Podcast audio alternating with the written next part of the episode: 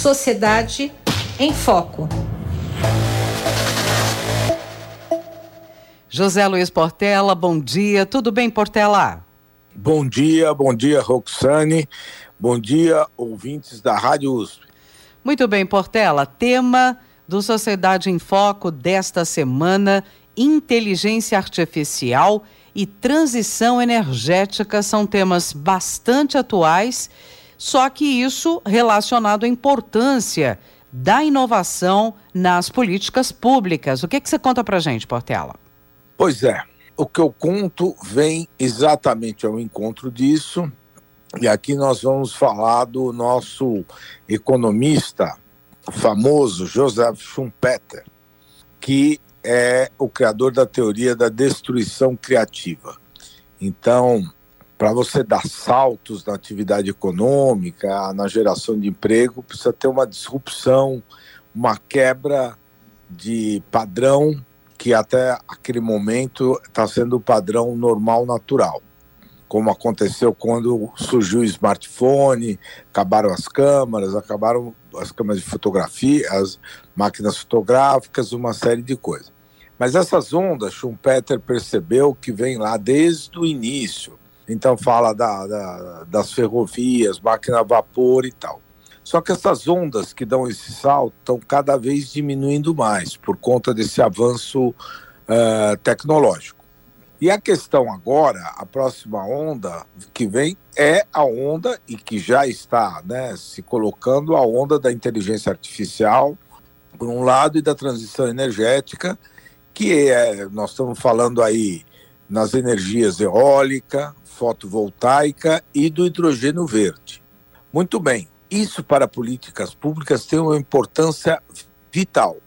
Primeiro, porque são disrupções que tendem a criar novos mercados, um novo produto, uma nova indústria, e isso que Schumpeter chamou a atenção, que daria este grande salto e algumas regiões onde a gente tem regiões mais pobres economicamente, esse seria o caminho correto. Como, por exemplo, você fazer isso na Zona Leste de São Paulo, que tem 35% de habitantes e tem só 13% dos empregos da cidade.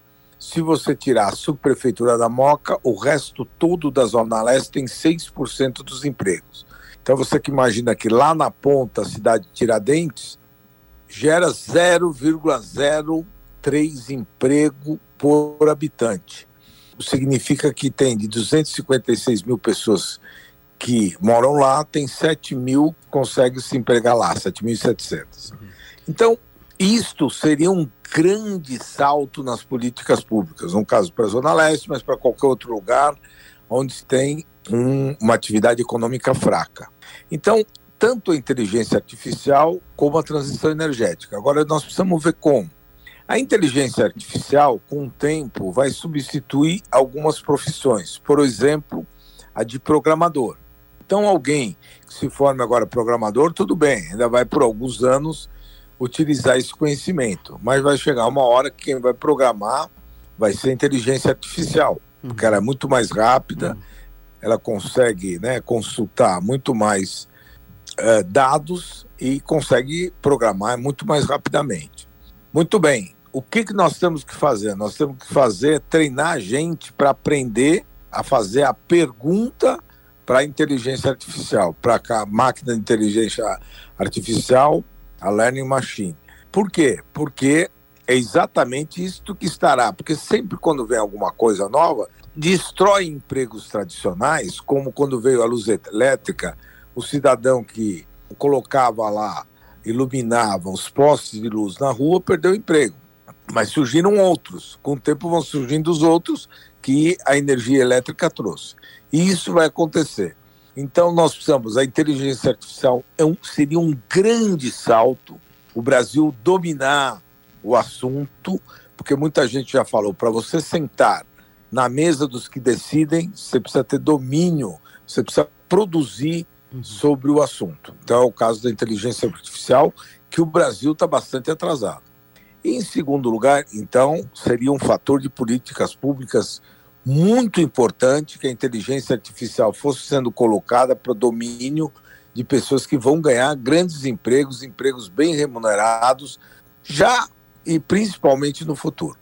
Na questão da transição energética, uhum. que hoje é uma preocupação do mundo todo, né, que a gente vê, e sobretudo a Europa, e com destaque a Alemanha, que quer se livrar da dependência lá do gás russo, está investindo muito em hidrogênio verde e a pátria, um dos maiores celeiros de hidrogênio verde do mundo é o Brasil, que tem vento, o Brasil tem sol, o Brasil tem condição, tem etanol, é, que agora já está numa geração que a pegada de carbono caiu muito, então pode ser considerado, está sendo aceito pela Alemanha como um hidrogênio limpo, e temos também todas as condições para montar isso, né?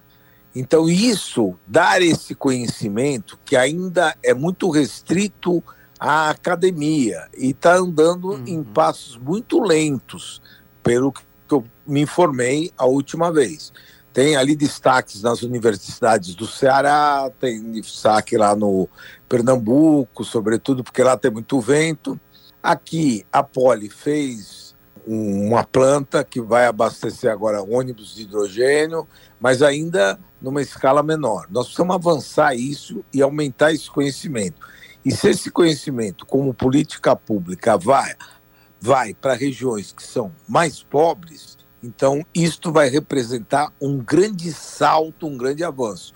E acredito que é isso que o Brasil devia estar pensando agora quando ele está preocupado com outras coisas obsoletas, como de repente carro popular, que não gera tanto emprego, a economia criativa é responsável por 3,1% um PIB do PIB, enquanto a indústria automotiva 2,1%, e nós estamos nos concentrando disso quando a gente devia estar se concentrando, esse é o apelo maior, em inteligência artificial, em hidrogênio verde, em fotovoltaica, em eólica. Eólica e fotovoltaica estão indo relativamente bem. Nós temos que tratar da logística reversa, as pessoas aprenderem, porque daqui a alguns anos essas placas começam a vencer e as pessoas têm que saber o que fazer com elas. Mas, enfim, tanto a inteligência artificial como transição energética e, sobretudo, o hidrogênio verde, que é um combustível muito importante, muito procurado pela Europa e que o Brasil pode ser um grande celeiro, é uma outra oportunidade do Brasil dar um salto que ele não deu como deveria com na questão do pré-sal, mas agora tem uma nova oportunidade.